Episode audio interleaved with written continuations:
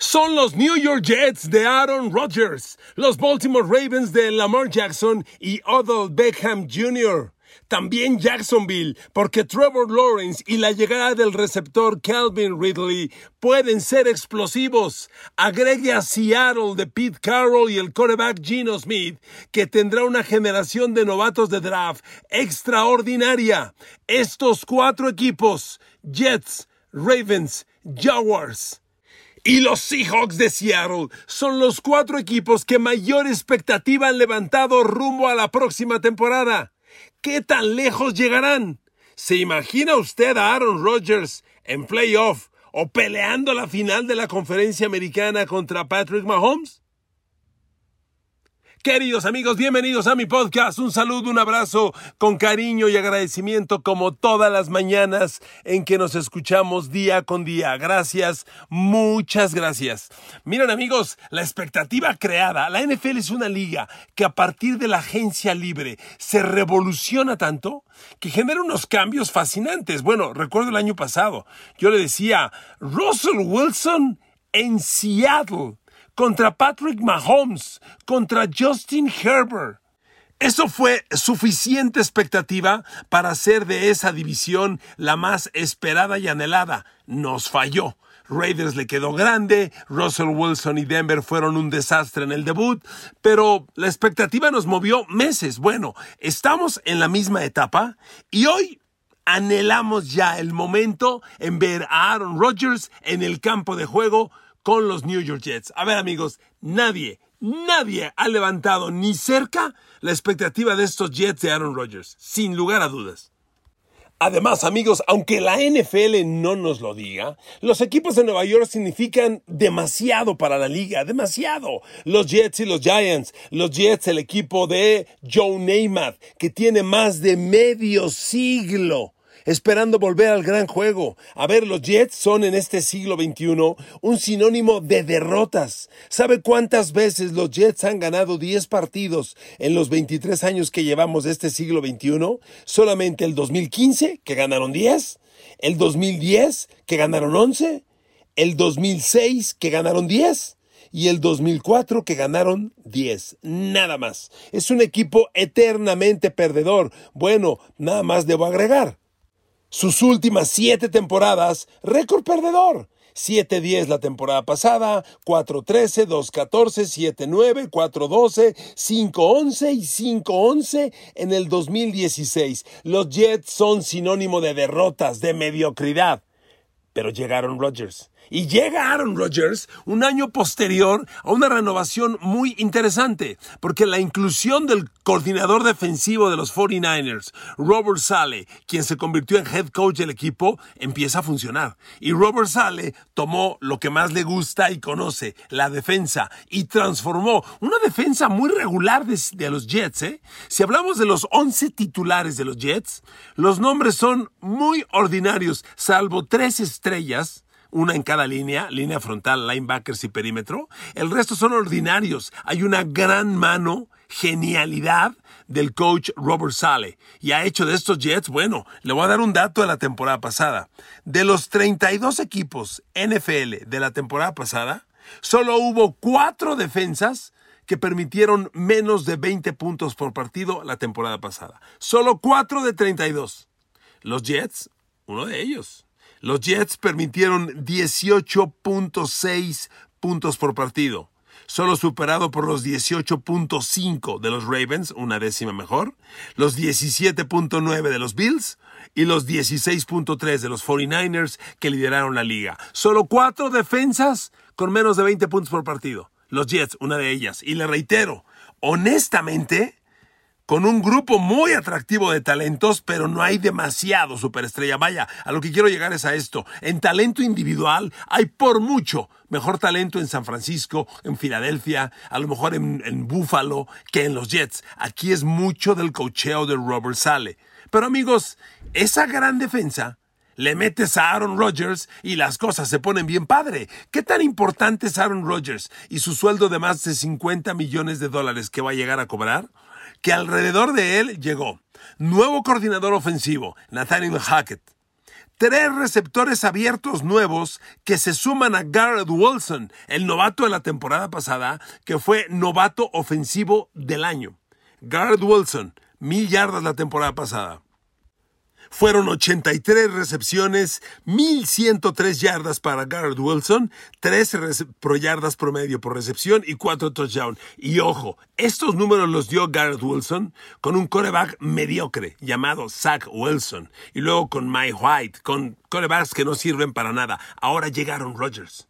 Aaron Rodgers que tiene la capacidad de hacer sus propios receptores. En Green Bay llegaban buenos prospectos que salían fuera de serie después de jugar con Aaron Rodgers. Así llegó Jordi Nelson. Así llegó Devante Adams, así llegó eh, James Jones, así llegó Greg Jennings, así llegó Devante Adams. Así llegó Randall Cobb y se convirtieron en receptores fenomenales. Ahora Aaron Rodgers, que además ha mostrado otra cosa, ha mostrado una gran humildad. En mayo, en el minicamp, que no es voluntario, llegó, entrenó, estuvo todos los días hablando con los jugadores, platicando, explicando, charlando con ellos, generando química, sacando decenas y cientos de repeticiones para ganar especialización y dominar el juego. Esa gran humildad que ha enseñado Aaron Rodgers, que no la tuvo el año pasado con Green Bay, hay que poner una palomita, una palomita en dorado, honestamente. Y luego vino junio, el minicamp ya obligatorio, reciente, y obviamente ahí estuvo Aaron Rodgers.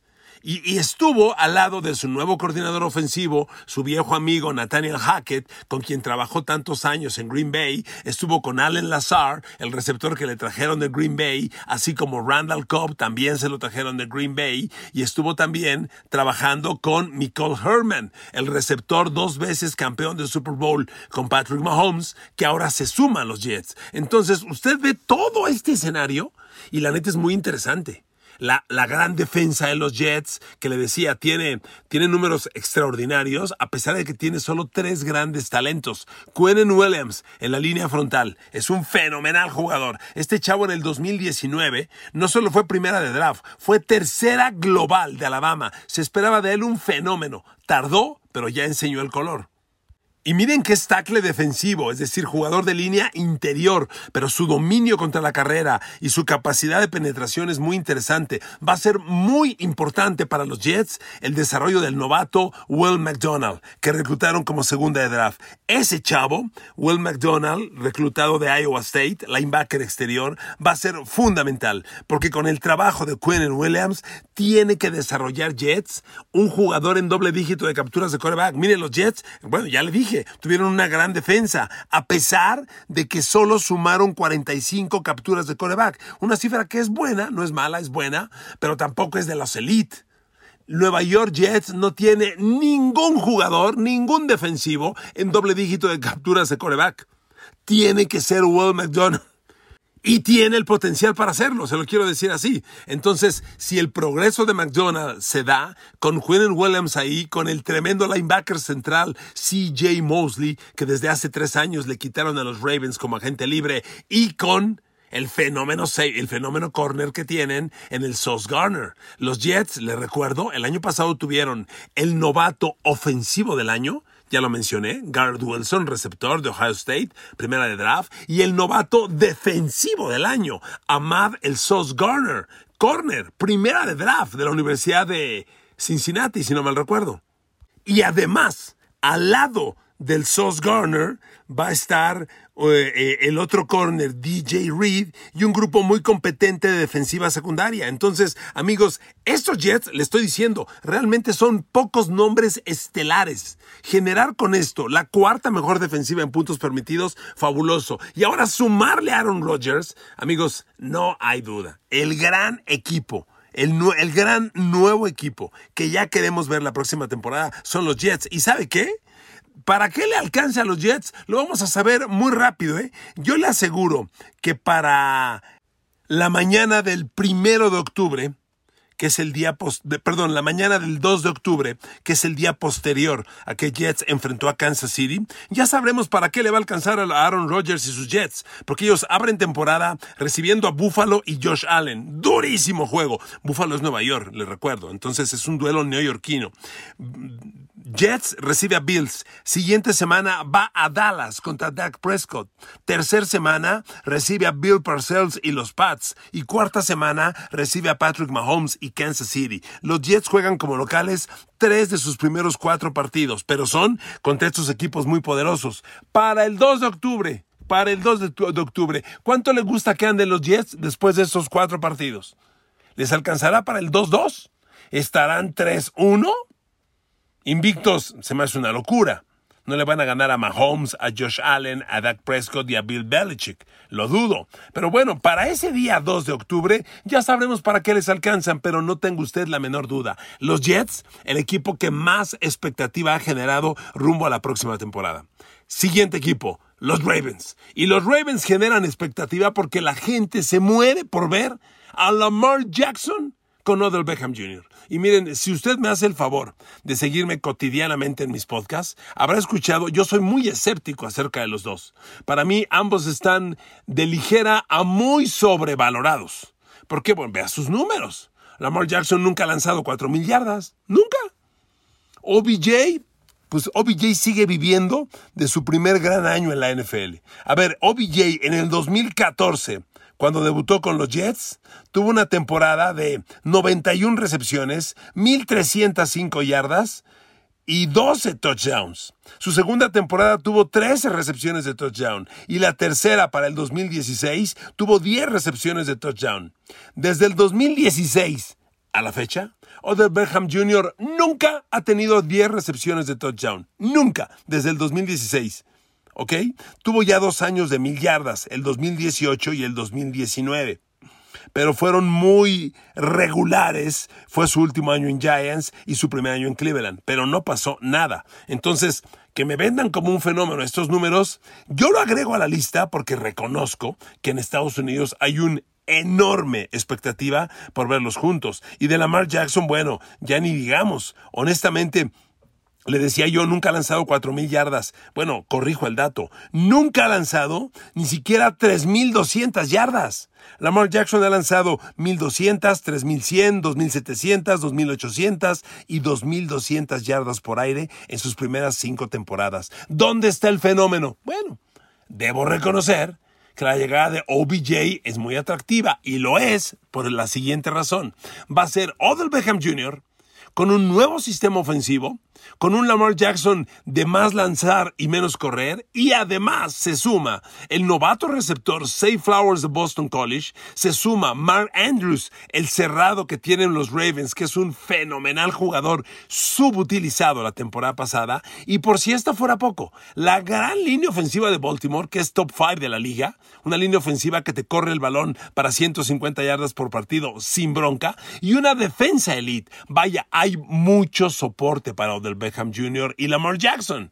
Entonces va a ser un equipo altamente competitivo y si Lamar Jackson simplemente ejecuta, sin tratar de ser el héroe cada semana, si le pone la pelota a sus playmakers que va a tener, OBJ, Mark Andrews, Say Flowers, Rashad Bateman, con estos cuatro tienes este equipo puede volar, este equipo puede hacer grandes cosas. Y le digo, si tienes un ataque así, digamos, relativamente nuevo por el cambio de sistema y los nuevos receptores, pero le pones un ataque terrestre de 150 yardas por partido, es un gran soporte. ¿Quieres ayudar a un coreback? Dale juego terrestre. Dale juego terrestre y le vas a ayudar. Y si además del juego terrestre le das la defensa del tamaño de la que tiene Ravens, amigos, este equipo se luce bestial, ¿eh? Un animal, sinceramente. Y si Lamar replica su año de novato, si OBJ explota a un promedio de lo que ha sido toda su carrera, este equipo puede ser sumamente interesante. Por eso, los Baltimore Ravens son uno de los grandes equipos para ver. Y les recuerdo, el arranque de temporada de los Ravens está como muy acomodado, porque abren recibiendo a los Texans, por Dios, podrían ser el peor equipo de la liga. Y luego van a, Cincinnati, ahí sí va a estar bueno. Pero en la semana 3 reciben a los Colts, que podrían ser el cuarto peor equipo. Y luego van a Cleveland. y a Pittsburgh. Dos duelos divisionales que siempre tienen su grado de complejidad, pero bueno, ir a Baltimore. Perdón, ir a Cleveland e ir a Pittsburgh tampoco es igual que ir a Kansas City, Buffalo, ¿verdad? Entonces, si usted va, y posterior a Cleveland y Pittsburgh, van a Tennessee, reciben a Detroit, van a Arizona. Entonces, amigos, si usted cuenta los primeros 10 partidos de Baltimore, la neta, tiene siete muy ganables. Si Baltimore arranca la temporada 7-3, que nadie se sorprenda. Y si eso ocurre, la expectativa, Lamar Jackson, OBJ, va a estar en los cielos. Porque miren, son dos jugadores carismáticos que mueven mucho el mercado. Y reitero, como, como ya se lo mencioné, yo soy muy escéptico acerca de los dos, pero los incluyo en este análisis porque reconozco, en Estados Unidos hay una enorme expectativa por verlos juntos. Como tercer equipo, agrego a Jacksonville. Y usted dirá, Jacksonville, sí, Jacksonville la temporada pasada se metió a playoff, con un 9-8 muy respetable. Se metió a playoff y en playoff le ganó a los Chargers. Y luego fue a Kansas City a darle un partidazo a Mahomes y perder heroicamente 27 a 20. A ver, la temporada de Jacksonville fue todo un suceso. Y así como le dije con los Jets que mucho es Robert Sale, aquí mucho es Doug Peterson. Porque honestamente los Jaguars, ¿dónde está el talento elite? Trevor Lawrence se transformó en un coreback de 4.000 yardas, 25 pases de touchdown y solo 8 intercepciones. Su ataque terrestre, liderado por el jovencito Travis Etienne, que generó 1.100 yardas como equipo, generaron más de 2.000 yardas por tierra y promediaron 125 por partido. Son muy buenos números para complementar un ataque aéreo. Pero aquí la gran duda es, ¿de dónde diablos Trevor Lawrence generó 4.000 yardas por aire cuando tus receptores se llamaron Christian Kirk, Say Jones, Evan Ingram y Marvin Jones? Por Dios, la verdad, fue un suceso. La razón de que yo me emocione mucho rumbo a los próximos Jaguars de a partir del próximo septiembre es que se integra Calvin Ridley. Este chavo es un receptor fenomenal, no le miento, fenomenal, que no, que no ha jugado las últimas dos temporadas, la pasada suspendido todo el año por andar apostando en juegos de la NFL y la antepasada suspendido por la liga por doping. Pero ahora está de regreso y tiene todos los elementos. Y sumar a Calvin Ridley, a Say Jones, Evan Ingram, Christian Kirk, Marvin Jones ya se fue del equipo. Pero estos tres, Christian Kirk, Say Jones y, Evan Ingram, sumados a Calvin Ridley, la neta se pone muy interesante. Y espéreme, déjeme decir una cosa. Jacksonville fue un equipo que en abril pasado tuvo un estupendo draft. Le recuerdo que en el draft cada equipo recluta una vez en siete rondas. Es decir, acabando el draft, cada equipo debe tener siete jugadores reclutados. Debido a cambios, a veces tienes un poco más o un poco menos. Bueno, debido a cambios, ¿sabe cuántos jugadores reclutó Jacksonville en el pasado draft? Trece. Trece. Y me encantaron, ¿eh? Me encantaron. Como perdieron el tackle izquierdo Jawan Taylor, abrieron el draft con un tackle izquierdo Anton Harrison de Oklahoma, que debe ser titular inmediato. Me gustó muchísimo el ala cerrada Brenton Strange de Penn State y otros jugadores que reclutaron ahí. Si este draft produce, oiga, son 13 jugadores. Si este draft produce el talento esperado, Jacksonville puede ser mucho más que un aspirante a playoff. Y ahí le va la última. Jacksonville compite en una de las peores divisiones de la conferencia de la NFL, el sur de la americana, donde está Colts, que cambió de coreback, Houston, que cambió de coreback, Tennessee, que tiene Ryan Tannehill, uno de los corebacks más indiferentes que tiene la NFL. Vaya, es una división muy abierta, por eso la ganó Jacksonville el año pasado. Puede ganarla otra vez. Entonces, yo veo unos Jaguars sumamente peligrosos y reitero, la adición de Calvin Ridley para mí los vuelve sumamente poderosos. Es un jugador, pero es un jugador fenomenal, ¿eh? no tenga duda. Nada más le recuerdo, en Atlanta en el 2020 jugando todavía con Matt Ryan, Calvin Ridley tuvo 1.374 yardas ganadas, 15 yardas promedio por recepción, 9 recepciones de touchdown. Tuvo un año espectacular Calvin Ridley. Se le pensaba iba a ser el nuevo Julio Jones en los Falcons, pero bueno, pasó todo lo que pasó. Para eso fue 2020. Para el 2021 se lesionó, solo jugó 5 partidos y para el 2022, como le decía, lo perdió completo por la suspensión por apuestas. Pero este chavo hace de Trevor Lawrence y los Jaguars un fenómeno de equipo. Y concluyo con los Seattle Seahawks. Porque amigos, Seattle acaba de tener uno de los mejores drafts de la NFL. El año pasado yo tuve uno de mis grandes errores en evaluación. Pronostiqué el colapso total de Seattle y en cambio fue un equipo de playoff. Como se lo digo siempre, a mí no me da pena ni me siento mal por decir fallé. Y en este caso es fallé rotundamente. Pero, con todo respeto también, quiero que me pongan a alguien que en agosto del año pasado dijo que Seattle iba a ser equipo de playoff con todo respeto. Tampoco la había, ¿eh? Tampoco la había, tampoco lo hubo. Entonces, este equipo se transformó, compitió enormemente. Gino Smith nos cayó la boca a todos. Es un coreback titular, competitivo, terminó la temporada como en el mejor rating de la liga, el mejor rating, y Seattle está sumando una generación de draft absolutamente fantástica.